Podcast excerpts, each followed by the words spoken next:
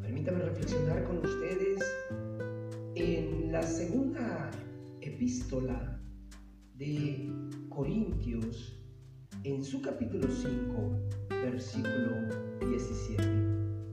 De modo que si alguno está en Cristo, nueva criatura es. Las cosas viejas pasaron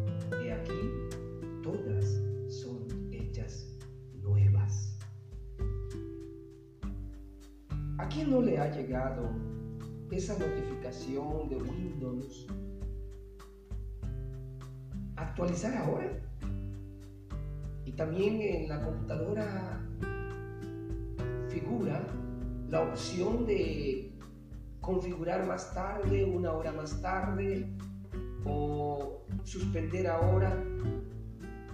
Por lo regular, la gran mayoría de nosotros acostumbramos a posponer o retrasar tal actualización. Suspendemos o retardamos cosas o compromisos que requieren se ejecute inmediatamente. Nos negamos inconscientemente el beneficio del cambio o innovación. Tal parece que nos agrada lo viejo, lo obsoleto, lo caducado.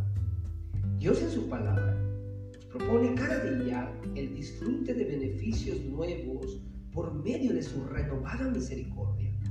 Él nos dice que si estamos en su Hijo Jesucristo, estamos en la condición del estreno de una nueva disposición de naturaleza. Y además, esta naturaleza está en capacidad de actualizarse o renovarse cada día.